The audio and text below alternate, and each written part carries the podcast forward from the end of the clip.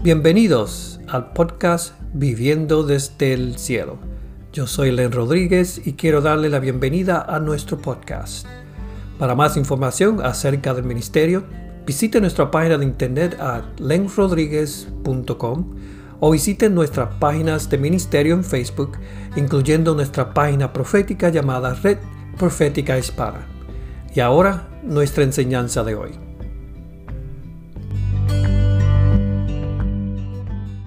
Anyway, sin más preámbulo, queremos darle la bienvenida hoy a la licenciada pastora Ada Enrique. ¿Cómo estás, pastora? Pues muy bien, Estelín, Dios te bendiga y Dios bendiga a todos los que se están conectando a esta transmisión para considerar este tema que es tan importante para la iglesia del 2022. Este, es, bueno, yo creo que nunca, y esto esto, bueno, nunca en la vida nosotros hemos estado en un momento tan preciso como, como este donde estamos viviendo. ¿Qué tú crees?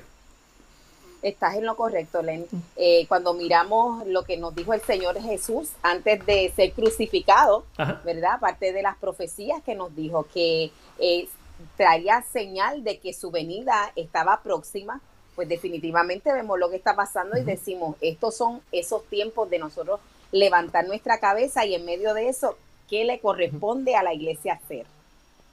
Exacto, pero eh, es que yo creo que es nuestra cultura, hablando de la cultura hispana, ¿no? La hispana latina, latinoamericana, estamos hablando de que el, es el tema de, vamos a utilizar el tema de la política, de gobierno, de nuestro deber bíblico y civil que a veces nosotros pues eh, lo dejamos caer por, por decir que Dios se encargue, ¿no?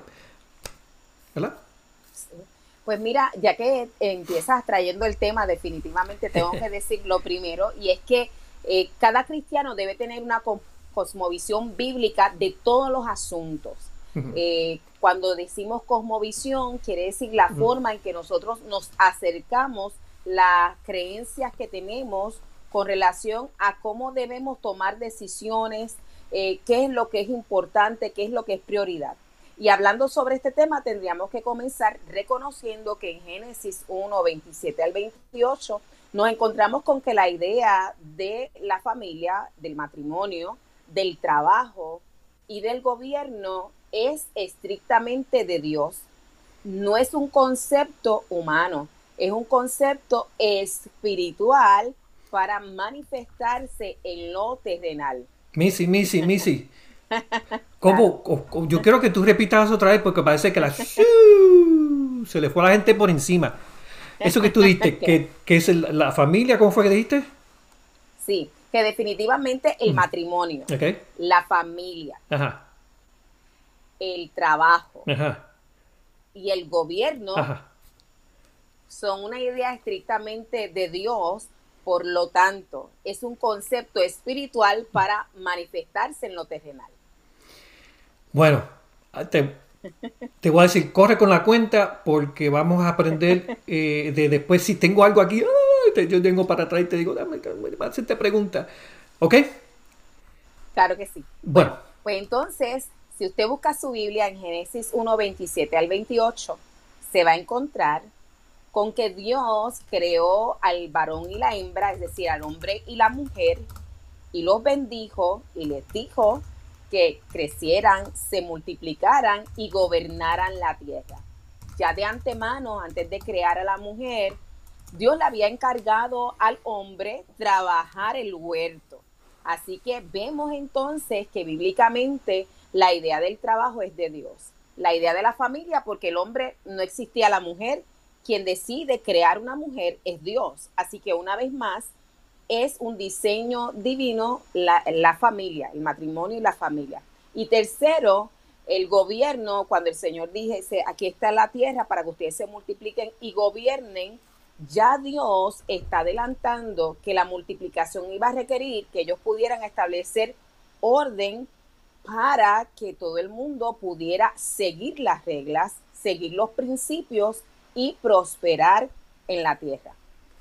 Ahora bien, muchos de ustedes están escuchando esto como si fuera la primera vez, porque nosotros estudiamos Génesis y siempre lo relacionamos con la creación del cielo, de la tierra, de la naturaleza, obviamente de Adán y Eva, y de inmediato nos vamos al pecado, a la falta del hombre de no obedecer al Señor con relación al fruto del árbol del bien y del mal, y no vemos nada más allá. Entonces, ¿de dónde es que viene ese concepto? Si Dios estableció el gobierno o el gobierno es una idea de Dios, ¿de dónde es que viene entonces que para las personas cristianas o de base de fe, ¿verdad? Entiendan que la política no puede mezclar con su creencia religiosa. Nuevamente, tenemos que decir que eso no viene de la Biblia. ¿Por qué? Porque vemos en la Biblia que cuando el Señor decide libertar al pueblo de Israel y Moisés está a cargo, lo que le revela el Señor en los 40 días de ayuno a Moisés no son las reglas ni las directrices de la adoración. Tampoco les revela cómo es que se va a llevar a cabo el culto religioso. Lo que le da son las tablas de la ley, que son los diez mandamientos. Es decir, cómo el hombre se iba a relacionar con Dios y cómo se iba a relacionar con sus semejantes. Dicho esto, esa era la base o el fundamento para el nuevo gobierno del pueblo judío. Y cuando consideramos la historia de Moisés, nos damos cuenta que él fue un legislador y fue también un juzgador. Eh, fue un libertador al principio, ¿verdad? Porque él libró, eh, mientras fue un embajador enviado por Dios y negoció con el faraón para la salida del pueblo de Israel, fue un embajador dirigido a libertar al pueblo. Y lo próximo es la persona escogida por Dios para establecer un nuevo gobierno un nuevo sistema en el que el pueblo pudiera prosperar, pudiera eh, establecer las reglas de la relación también cuando hubiera dificultades, cómo se iban a resolver esas dificultades, etcétera. Y vemos en Éxodo eh, capítulo 18, el versículo 20, vemos las primeras elecciones, que no fue de los griegos, como muchas veces eh, estudiamos en la escuela o en la universidad, las primeras elecciones las vemos allí, en el pueblo de Israel, cuando Jetro va a visitar a Moisés y se da cuenta de que él está sentado para atender todas las controversias que tenían eh, las personas entre sí.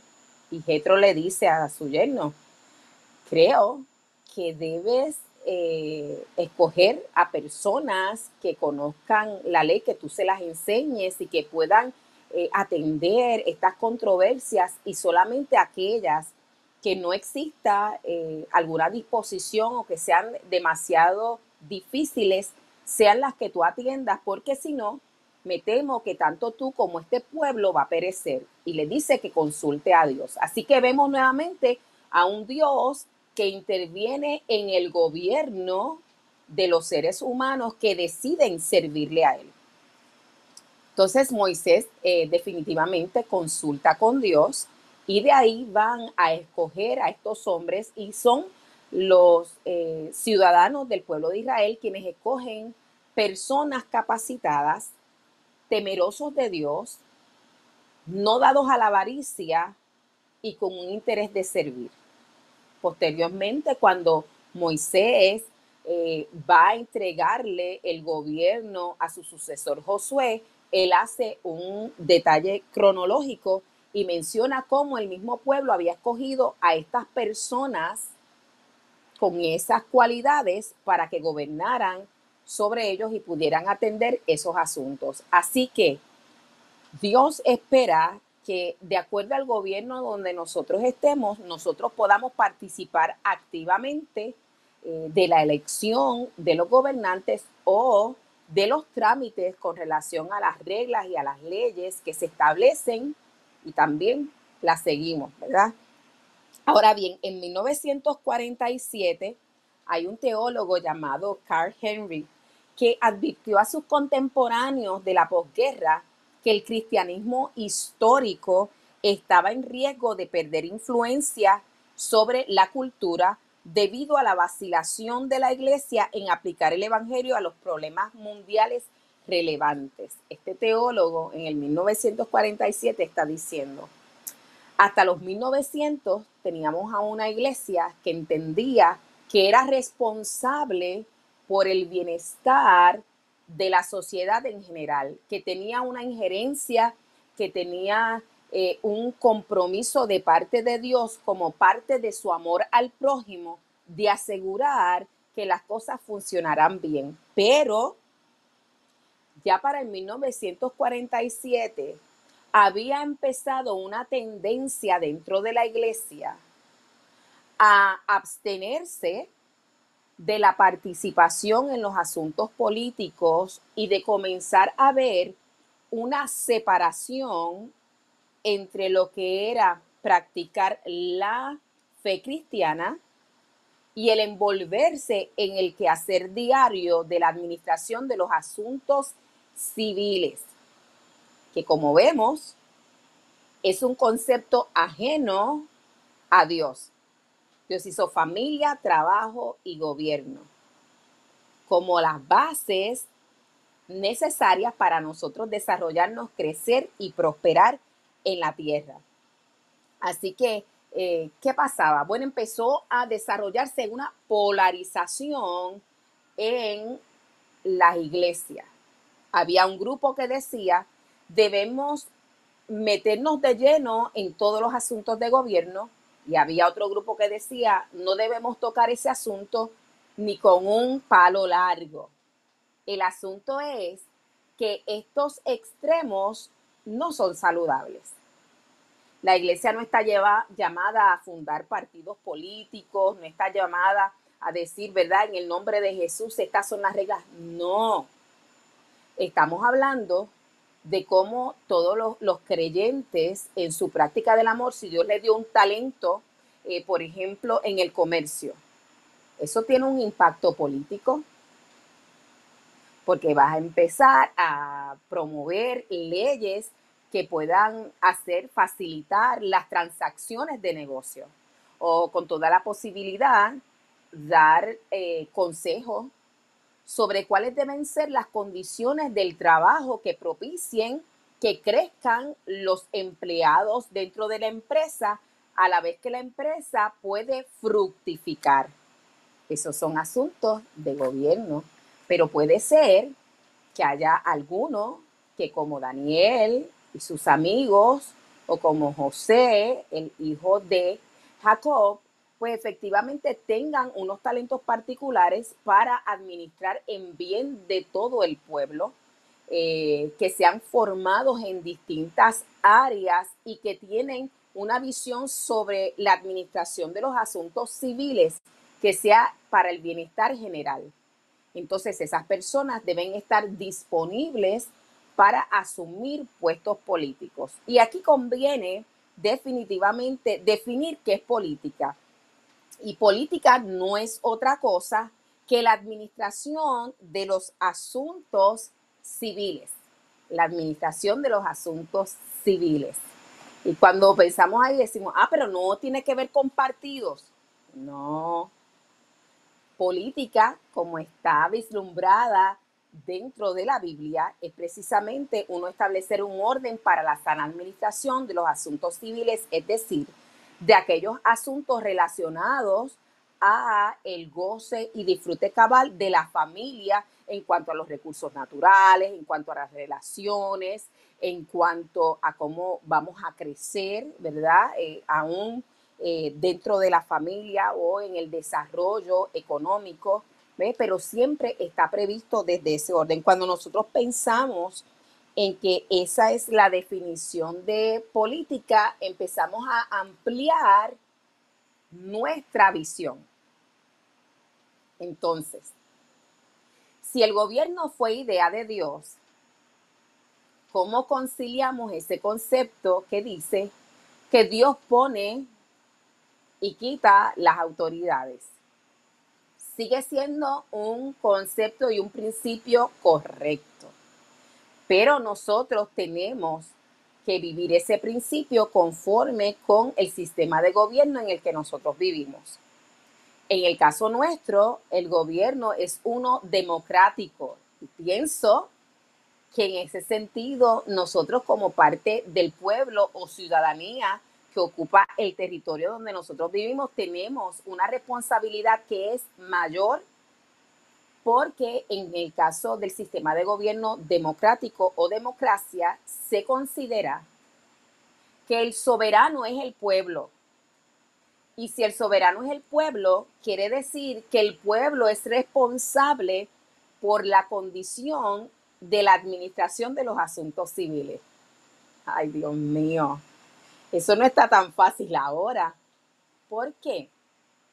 Porque ahora empezamos a mirar que en el caso nuestro el derecho al voto es parte de nuestro privilegio administrativo de los bienes que nos da el Señor. Es decir, en la medida en que nosotros ejercitamos nuestro derecho al voto conforme con los principios bíblicos o judeocristianos, definitivamente estaríamos escogiendo personas que estén capacitadas y que vayan a velar por el bienestar general, la protección y la preservación de la mejor manera posible. No solamente votaríamos por ellos, sino también que nos ocuparíamos de preparar personas que puedan estar capacitadas para ocupar estas posiciones.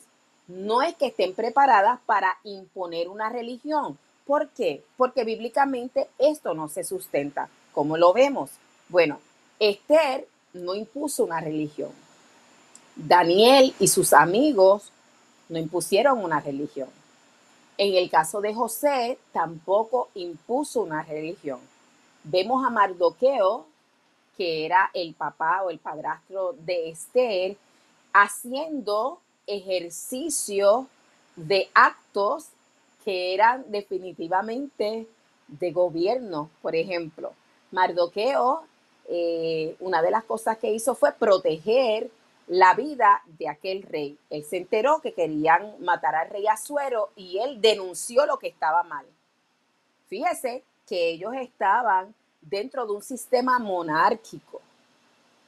Y él entendió que como era un sistema monárquico, él tenía que servirle a ese rey porque en ese momento, en el contexto histórico donde él vivía, Dios estaba tratando de ajustar cuentas con su pueblo. Por lo tanto, él veló por el bien del rey, eso era lo correcto. Pero igualmente vemos que cuando se establece una ley contraria a lo que era la adoración de Dios, sino que un líder quería que Mardoqueo y los judíos se postraran ante él, Mardoqueo no quiso, nunca lo hizo. Así que estaba haciendo desobediencia civil. Luego vemos que se aprueba una legislación que determinaba la muerte de los judíos y allí Mardoqueo hizo huelga. Se paró frente al patio, se tendió, ¿verdad? Vestido de silicio eh, y en humillación, se tiró eh, ante el patio del rey buscando que Dios les hiciera misericordia y que el rey también tuviera bien extender misericordia sobre su pueblo. También usó de las herramientas espirituales. Le avisó a su hija y le dijo, bueno, más vale que tú hables al rey con relación a esta situación para guardar y preservar el pueblo. Y si tú no hablas, Dios traerá liberación por otro lado. Pero quién sabe si para este tiempo tú fuiste hecha. Yo creo que ese es el llamado de la iglesia de este tiempo. Eh, ¿Quién sabe si para este tiempo nosotros estamos dentro de un sistema democrático que nos permite sanar la administración gubernamental que tenemos? ¿Y cómo lo hacemos? Asumiendo la responsabilidad que nos fue dada desde Génesis pero que de alguna manera en el camino hemos perdido de vista. En la medida que tú y yo decidimos que no vamos a ser mayordomos de nuestro voto, estamos concediendo un cheque en blanco para que otras personas decidan con carácter exclusivo quiénes son los mejores líderes para gobernar nuestro país. Pero si estos líderes no conocen ni temen a Dios, ¿cómo no van a claudicar en medio de situaciones donde sean tentados a hacer lo malo? ¿Cómo estos líderes van a inclinarse a hacer sacrificios y a buscar el bienestar general cuando puede haberse afectado su bien personal o algunos de sus familiares pueden estar expuestos a pérdida a menos que ellos conozcan al Señor y que ellos sepan que Dios está con ellos y los capacita para ir por encima de esas debilidades. De momento nos encontramos con un panorama que nos dice, vas a tener que cambiar la manera en que piensas, pero no solamente cambiar la manera en que piensas, sino asumir responsabilidad en este tiempo. Así que cuando miramos la, la, Biblia nos damos cuenta que tenemos un deber de participar en los asuntos de gobierno. Yo no sé si alguien habrá escrito alguna pregunta. Vamos, Len. No, no, no, te digo, aquí es que vamos a darle esta como a pandereta pentecostal. So, el, punto interesante de, que es nuestra responsabilidad es, el pueblo el que elige, el poder está en el pueblo, el poder no está en los gobernantes, ellos son eh, civil servants, como dicen aquí en inglés, no sé cómo se dice en Puerto Rico. Son servidores públicos. servidores públicos, no son administradores, no son reyes, no son nada de eso. Ahora, si nos, si nos toca a nosotros elegir personas justas, ¿no? Personas con valores, aunque no tiene, como dice, no tiene que ser cristiano, pero que sus valores sean unos valores que puedan, que tú dices, puedan este, ser iguales a lo que la Biblia dice de la moral, de diferentes cosas. Ahora, ¿cómo nosotros como cristianos evaluamos a los candidatos, vamos a decir, a los candidatos, ah, o debemos de como si el punto de partida es del partido que yo siempre he estado, del color o, o de lo que dice la Biblia? Pues mira, esto es bien interesante, Len. Eh, yo estoy usando eh, ahora para contestar esta pregunta y para los comentarios que hice al principio del teólogo eh, del 1947, Carl Henry, estoy utilizando un material del Instituto de Cosmovisión Bíblica del Family Research Council, que después yo sé que Len les va a poder colocar los enlaces tanto en español e inglés para que usted pueda profundizar un poco más sobre lo que yo le estoy diciendo. En el caso de este material que estoy usando de referencia, no les habla de todas las referencias bíblicas que yo he estado utilizando, porque quiero llevarlos de la mano eh, y que usted pueda tener esa base que yo sé que usted quiere servir a Dios con todo su corazón y con toda su mente y con toda su fuerza, así que le permite abrirse a esa realidad. ¿Cómo nosotros podríamos hacerlo sin ser partidistas? Es lo que estás diciéndole. Mire, una de las cosas que tenemos que reconocer es que los partidos que tenemos, en el caso de Estados Unidos está el demócrata y está el republicano, en el caso de Puerto Rico tenemos cinco partidos eh, ningún partido es perfecto. Eh, no, con toda posibilidad, eh, cuando usted examina la plataforma de los partidos, va a encontrar algunas cosas que sí son viables y otras cosas que necesariamente no son viables. Entonces, ¿cuál es la labor mía como cristiano? Lo primero es, no puedo dar un voto a ciegas. los que me conocen saben que yo pertenezco a un partido político en estos días han estado ocurriendo diversidad de controversias administrativas y gubernamentales en Puerto Rico. Eh, y muchas veces las personas me escriben públicamente diciendo que el partido a que yo pertenezco, esa es la solución. Y siempre que veo eso, digo lo siguiente, siempre que tú examines las personas que se han eh, electas para correr a las candidaturas y vivan conforme a los principios necesarios para gobernar bien la nación. ¿Por qué? Porque nosotros tenemos los pies de barro y no podemos promover que se siga haciendo lo mismo de votar ciegamente bajo una insignia por una razón particular sin evaluar esta persona por quien yo voy a votar. Tiene una moral ética judio-cristiana, por ejemplo, que, son los lineamientos que él me pidió que pudiéramos establecer. En el caso de la vida, que es lo más apreciado, es una persona que cree que se debe hacer más fácil y disponible el aborto. Es una persona que mira a lo que son los seres humanos como dispensables. Es una persona que aprecia más o valora más las mascotas que un bebé en el vientre. Son cosas que son importantes de uno considerar.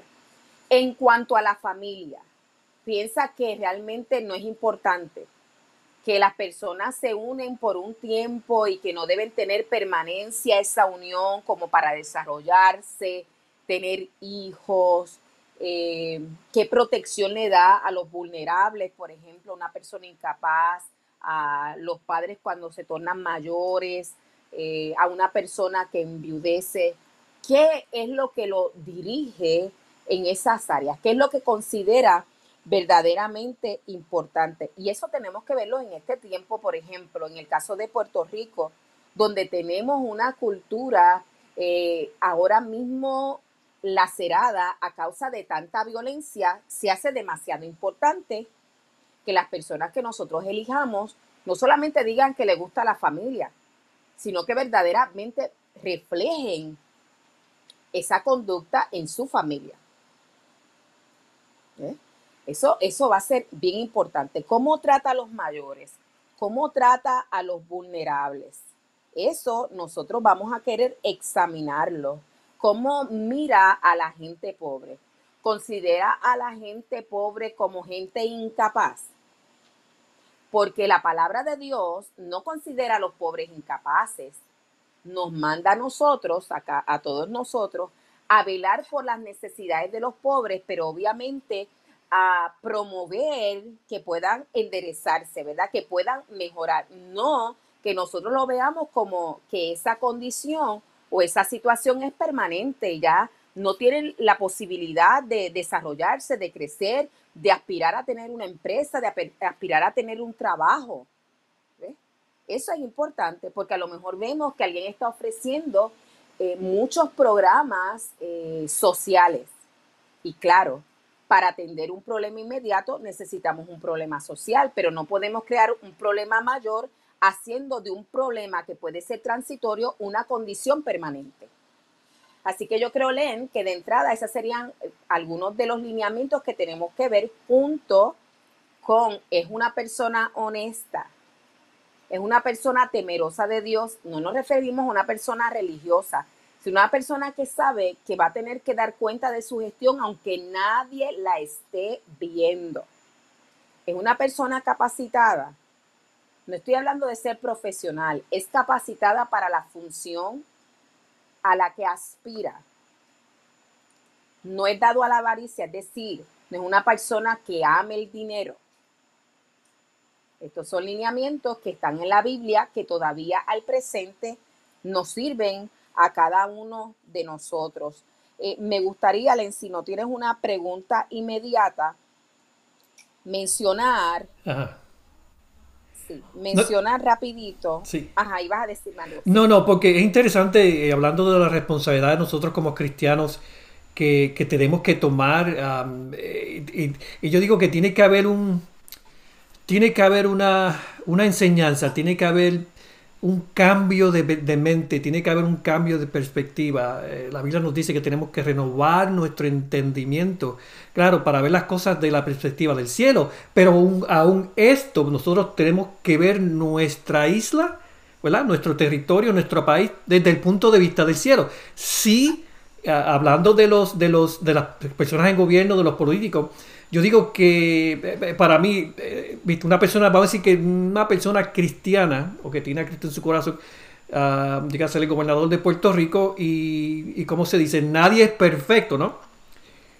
Pero sus, ah, lo que él trae es para, para, para bendición, para restablecer, como tú dices, trayendo dignidad al pueblo. Y este es el punto importante porque la palabra dignidad es, es, es la dignidad es el fruto del amor. Que es lo que Dios, lo que Dios es, lo que somos nosotros. So, ¿Por qué? Porque la sociedad le ha puesto un label, como estaba diciendo, a los pobres que son eh, que, no tienen inteligencia, no tienen educación, le han puesto una palabra que son personas menores o no sé, de, baja estima, de valor porque no tienen conocimiento. Yo digo que cuando alguien trae dignidad al pueblo es darle a ellos, darle el puesto que necesitan, porque muchos de estas personas pues son trabajadores, tienen su finca, eh, vamos a decir, tienen traen la vianda del, campo y, trabajan de 4 de la mañana quizás hasta las 5 de la tarde, mientras que nosotros estamos tomando café a esa hora. Pero, como digo, es, esto es bien importante, y perdona que te haya interrumpido, es que, es que me estoy... Mi mente está corriendo y yo quiero hacer mil cosas, pero yo lo voy a dejar todo tranquilito, tranquilito. Dale, sigue. No, no, no, vamos muy bien, vamos muy bien. Creo que eso, eso es demasiado importante porque me recuerda que eh, a lo mejor hay personas que han estado participando eh, de las elecciones en Puerto Rico, pero lo que yo le estoy planteando ahora es que la administración de nuestro voto refleja una mayordomía de un privilegio que Dios nos dio para el bien de nuestro prójimo y de nuestras familias. Ok, ok tengo una pregunta y, esto es. Entonces, ¿tú crees que Dios nos va a pedir a nosotros cuenta aún de la forma en que nosotros elegimos y votamos? Claro. Ok, ok. Sí, exactamente. Y por eso, porque nos va a pedir cuenta sobre eso, porque tenemos la libertad, no estamos en una monarquía, estamos en una libertad de decidir, también Dios espera que hagamos ese ejercicio responsablemente. Por ejemplo, si nosotros fuéramos administradores eh, en un restaurante y vamos a comprar los productos que van a consumir los clientes del restaurante, nosotros nos vamos a asegurar de la calidad, de la marca, del costo. ¿Por qué? Porque estos clientes van a consumir ese alimento y también hay un nombre detrás de, esa, de ese servicio que nosotros queremos garantizar y honrar. Pues de igual manera, en el caso del gobierno, cuando hay un pueblo que es temeroso de Dios, que vive en un sistema democrático, se supone que todos los que nosotros seguimos a Dios ejerzamos ese derecho al voto con entendimiento, buscando conocer las instituciones, cómo funciona el sistema, pero en el caso de los candidatos no podemos limitarnos a pensar si él parecería por el retrato que puede ser bueno o malo, sino que se nos requiere verdaderamente hacer una investigación razonable y responsable de quiénes son estas personas. Cuando nosotros miramos en el caso de Puerto Rico, la condición que tenemos en la isla, nos damos cuenta que hemos ido a las urnas, pero no hemos hecho el ejercicio requerido. Y eso lo tenemos que cambiar porque Dios nos va a pedir cuenta. Estamos pidiendo que el Señor intervenga. Yo pienso que esta inquietud que tú tuviste, como otras personas la están teniendo, de empezar a hablar de cosmovisión bíblica de la política y empezar a entender verdaderamente nuestro sistema de gobierno, es precisamente una respuesta de Dios ante la oración de nosotros. Dios nos está diciendo, claro, ahora te voy a alumbrar el entendimiento para que lo hagas con más efectividad, para que te des cuenta que ha sido también parte de tu responsabilidad un buen ejercicio del voto y no lo has hecho hasta ahora. Así que vamos a eh, redirigir nuestros pasos, Len.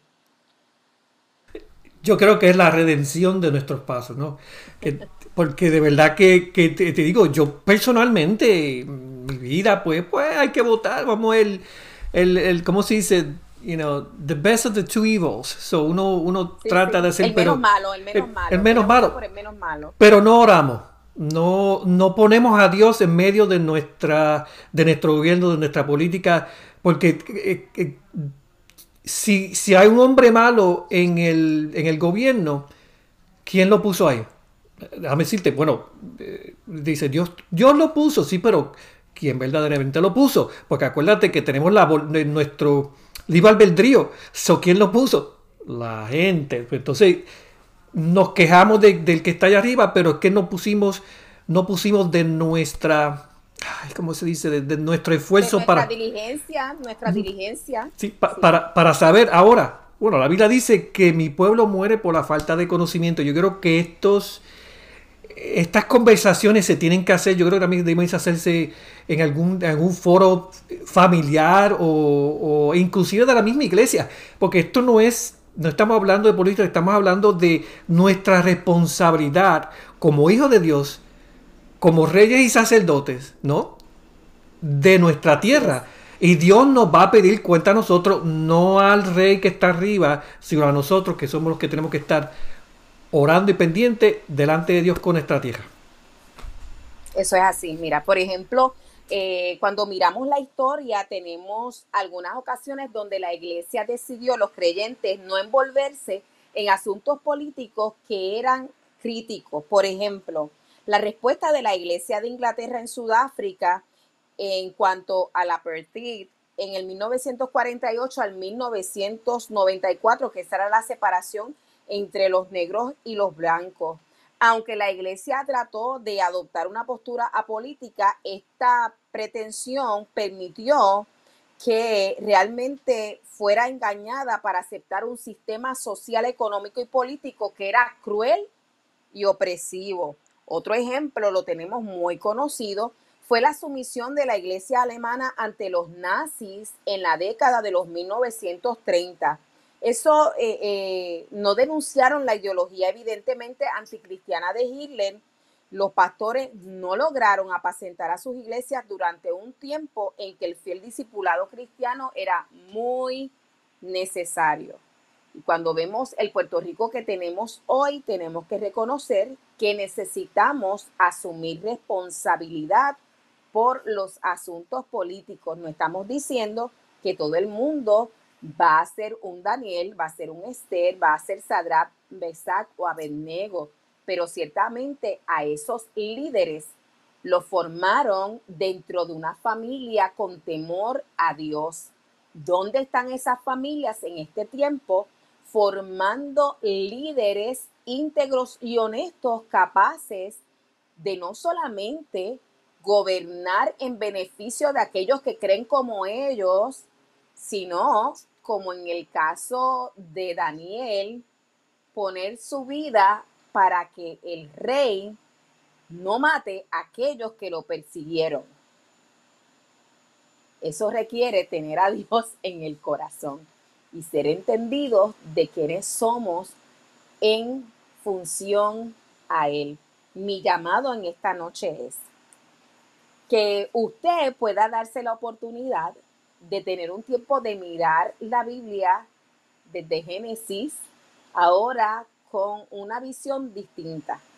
Cuando digo una visión distinta dejándose eh, instruir por el Espíritu Santo y mirar que efectivamente entonces el gobierno no es malo en sí, que la administración de los asuntos civiles no es malo en sí. Lo que ha sido malo es que nosotros nos hayamos abstenido de formar a los líderes o de participar en las decisiones que se toman o de hacerlo sin la información necesaria para que sea efectivo y aproveche o de provecho a todo el mundo. Nosotros no podemos decir allá ellos. Cuando vemos a Puerto Rico con el problema que tiene de violencia, donde tenemos tantos jóvenes siendo asesinados en nuestras calles, tenemos que entender que se nos olvidó requerirle al gobierno cuidar nuestras calles, ese principio de seguridad que tiene que ver con una libertad que nosotros eh, delegamos de una manera limitada y que el gobierno no está cumpliendo. Cuando miramos el sistema de salud, el sistema de educación, nos damos cuenta de que no. Y ahora a lo mejor queremos exigirle al gobierno, pero este es el asunto. Volvemos al principio. Nuestro gobierno es democrático y el que es responsable, el último responsable sería quien, el soberano. El soberano es el pueblo que escoge. Por lo tanto, el soberano tiene que cambiar su manera de actuar para poder tener otros resultados. Dentro de ese soberano o dentro de ese pueblo estamos aquellos que seguimos al Señor Jesús, que seguimos al Jehová, Dios de los ejércitos, que tenemos entonces que ejercer nuestro privilegio de elegir gobernantes a la luz de las escrituras y eso es parte de nuestra mayordomía y de nuestro amor a nuestro prójimo. Si lo hubiéramos hecho de la manera correspondiente, con toda posibilidad, hoy no tendríamos la crisis que estamos viendo.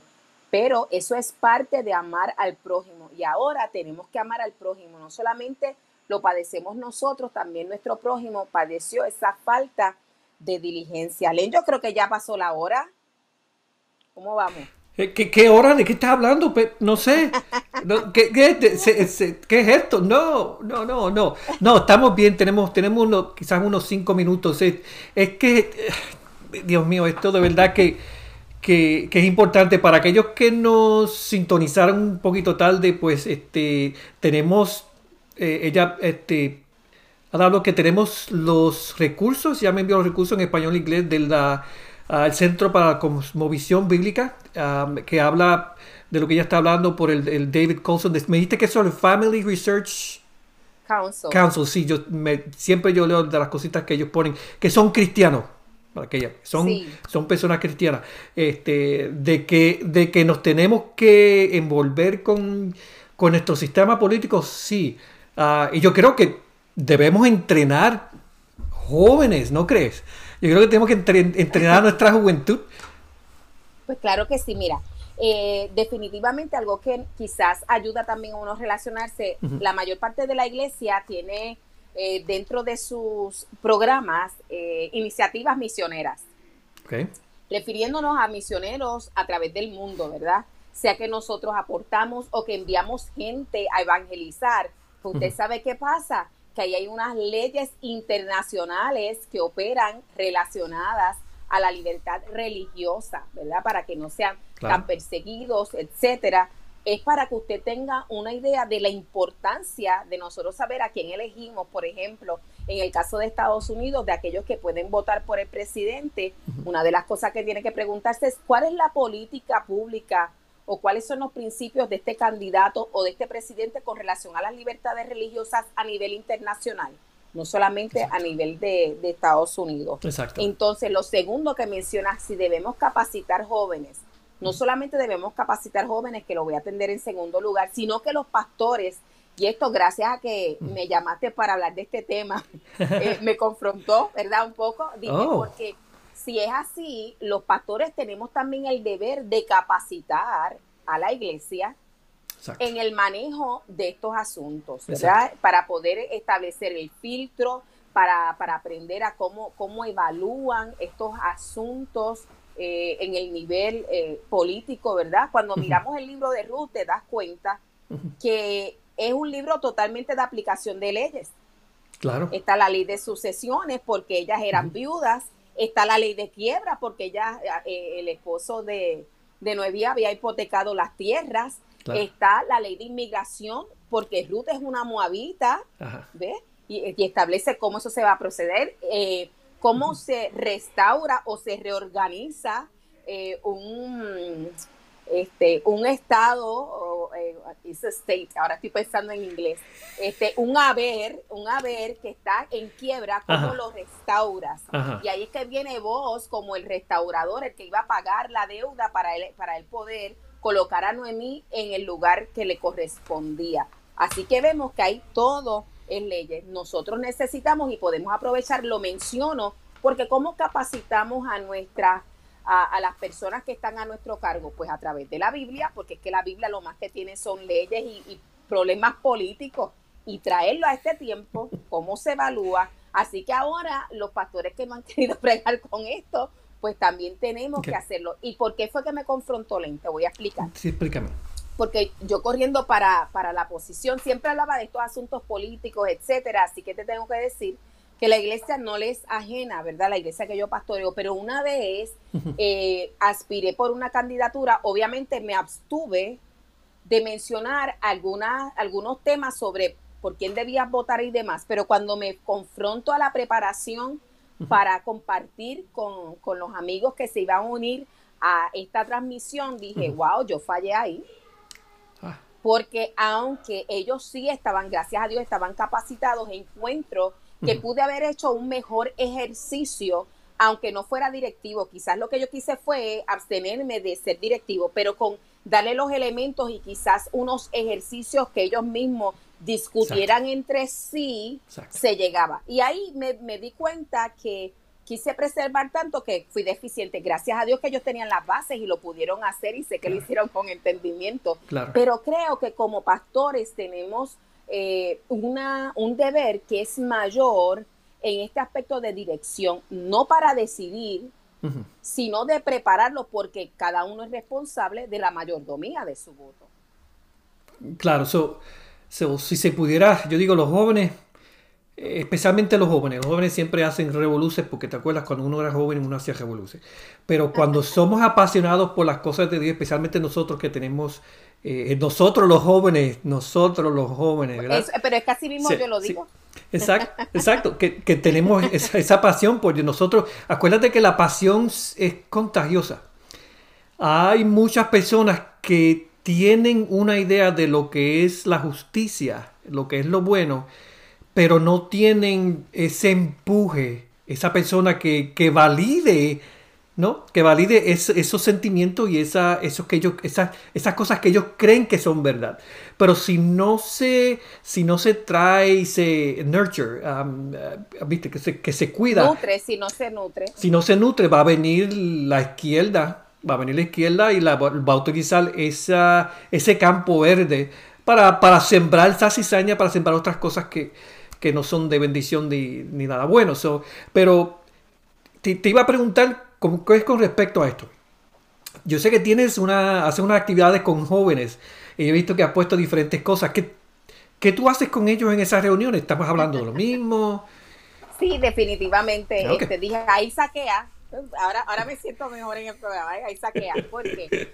Porque me he dado cuenta precisamente de lo que mencionas. En Puerto Rico tenemos un nutrido grupo de jóvenes conservadores eh, jóvenes con principios judio-cristianos que quieren quedarse en la isla, quieren preservarla, creen en la familia, en el derecho a la vida, en promover el bienestar de otros, es decir, atender los distintos asuntos, pero considerar el impacto que va a tener en su prójimo. Pero me di cuenta que estos jóvenes estaban carentes de mentoría, carentes de dirección y que nosotros tuvimos durante nuestra niñez y durante nuestra adolescencia una serie de recursos y elementos dentro del sistema público, además del sistema social del momento donde eh, se criaba en comunidad. Lo que me refiero es que era muy normal el que nosotros, aún sin conocer personas, las personas se acercaran a aconsejarnos, ¿verdad? A preguntar qué tú quieres ser cuando, cuando seas grande, cómo lo vas a planificar, eh, si de momento veían que uno estaba quizás no haciéndole tanto caso a los padres, pues explicarle por qué era importante escuchar lo que el padre decía, etcétera. Pero esta generación no lo tiene. Así que nació en diciembre, joven, Puerto Rico es tuyo. Y está dirigido precisamente a capacitar y a dotar de destrezas y herramientas a los jóvenes de Puerto Rico desde los 13 años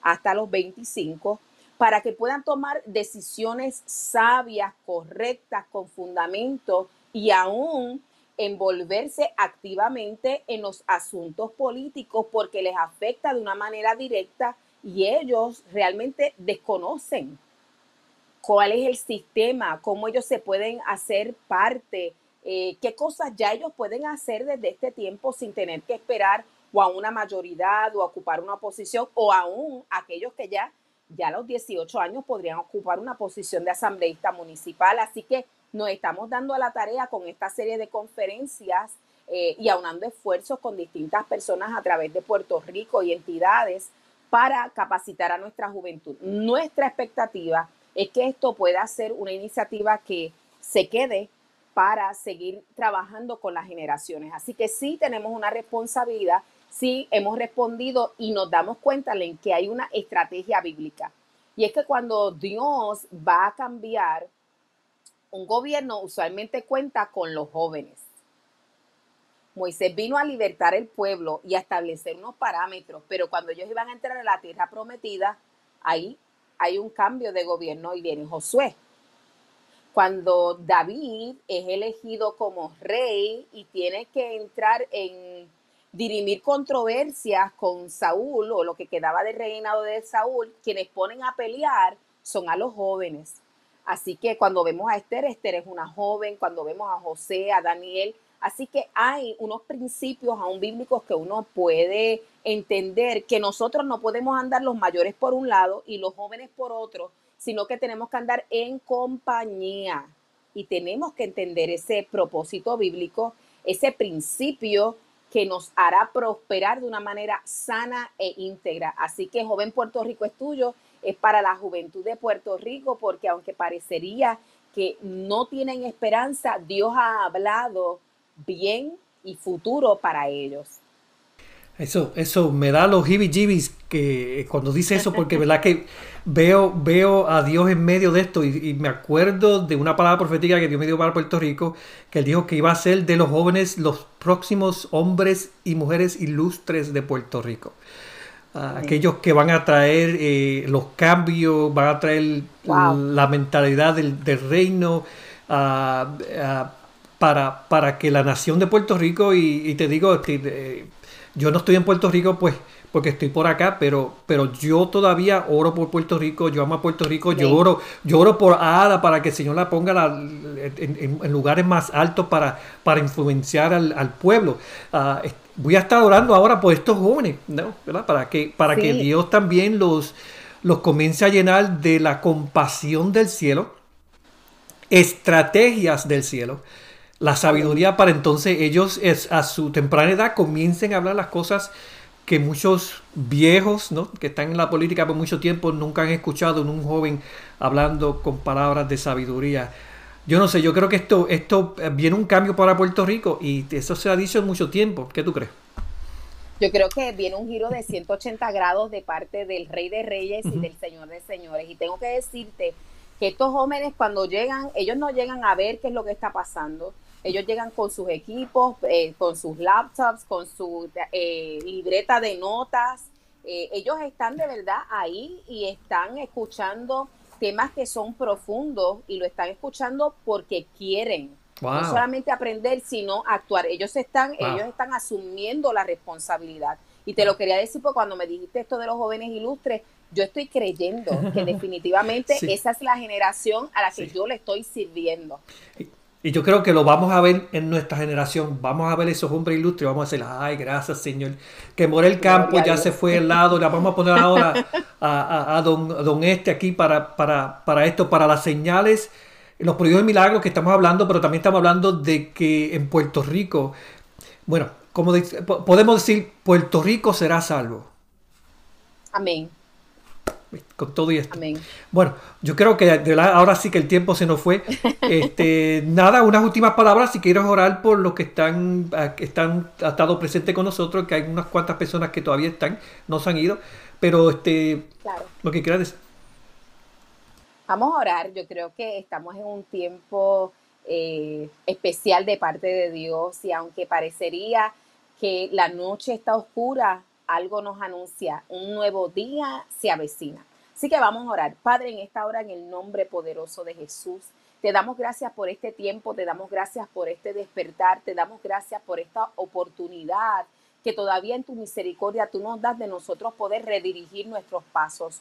Yo oro por cada persona, Señor, que se conectado, por las que se van a conectar, Padre, son de diferentes países, pero yo te pido, Señor, que lo que hemos enseñado, Señor, los alcance, porque tus principios, Señor, operan en cualquier lugar donde haya un hijo tuyo, Señor. Yo te pido que tu gracia sea sobre cada uno de nosotros. Te pido que aquellos que tienen una necesidad particular, tú seas supliéndola, Señor. Aquellos que a lo mejor se acercaron solamente para curiosear, yo te pido que ay Señor, el diseño del reino de los cielos en cuanto a los asuntos administrativos sea como una carga en su corazón, en su mente, en su espíritu, Señor, y los empuje a, vivir de una manera distinta, a tomar acciones distintas, pero a ver prosperar, Señor, su familia y la vecindad donde ellos están junto con la nación a la que ellos le pertenece. Señor, te pedimos, Dios mío, que en los días por venir veamos tu palabra cumplida para con Puerto Rico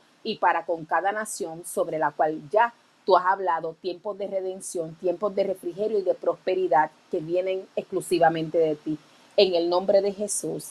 Amén. Amén. So, si alguien quiere comunicarse contigo, um, dime cómo se pueden comunicar. Yo sé que tiene, este, Heriberto puso la página de los jóvenes para que la mencione, sí, tenemos a Joven Puerto Rico es tuyo con la iniciativa de jóvenes.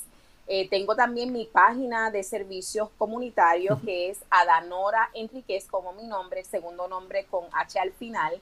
Eh, también nos consigues por Twitter, Ada Enríquez 1 y por Instagram como Adanora. Eh, así que ahí me pueden escribir, se pueden mantener en contacto conmigo y estamos disponibles para servir en la medida que Dios nos los permita.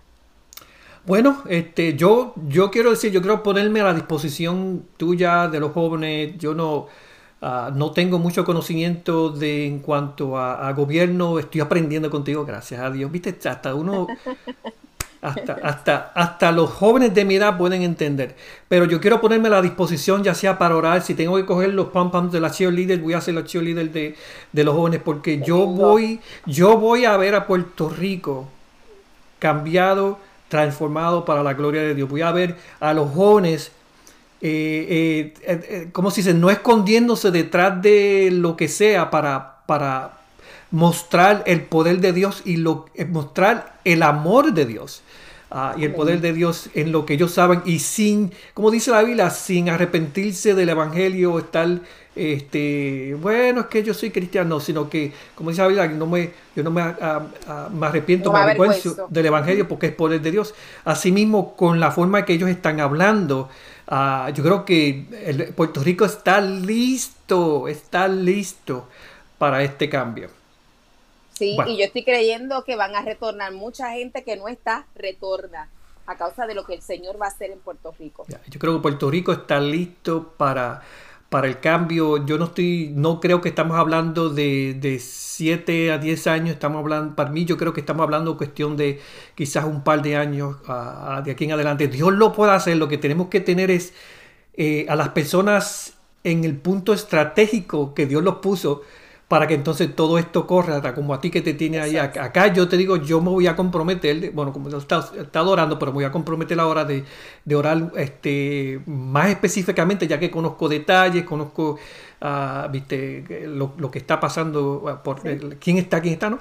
Pero, este, como digo, estoy a mi disposición. Quizás algún día esto me gustaría tener uno de esos jóvenes locos traerlo aquí para que ellos este, nos, nos, hablen de la loquera de, de, qué Dios está haciendo con ellos y que el joven de Puerto Rico, porque déjame decirte, no es que, pues que ellos es súper dotado, Dios lo bendiga, no, no, no, lo que pasa es que son personas que cuando tienen una pasión en su corazón, no, no crees, esa pasión comienza a arder y cuando comienza a arder cosas comienzan a pasar, yo creo que todos nosotros tenemos esa habilidad Claro que sí. Mira, le quiero contestar antes de irme una pregunta que hizo alguien. Okay. Y me dice, yo nunca he votado desde que ah. soy mayor de edad. Ah, y por una cara así como de dice, y ya son 15 años, así eso es incorrecto, nos pregunta Ceci.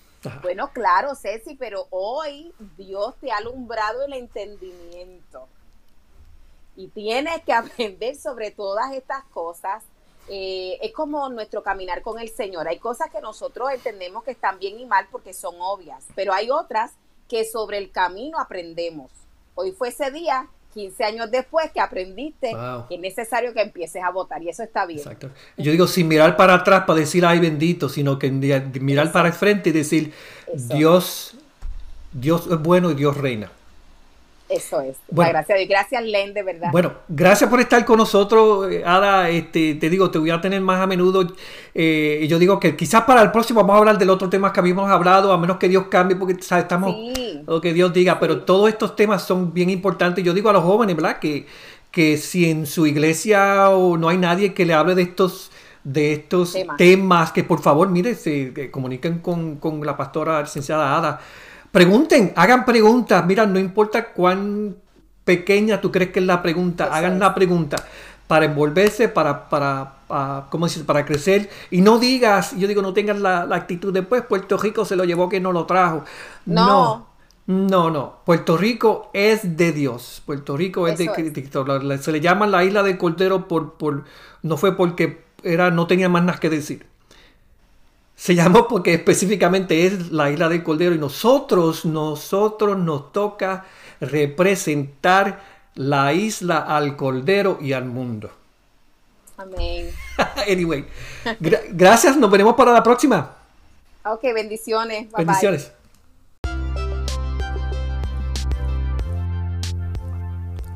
Gracias por escuchar nuestro podcast de hoy. No se olvide de visitar nuestras páginas para más información. Bendiciones a todos.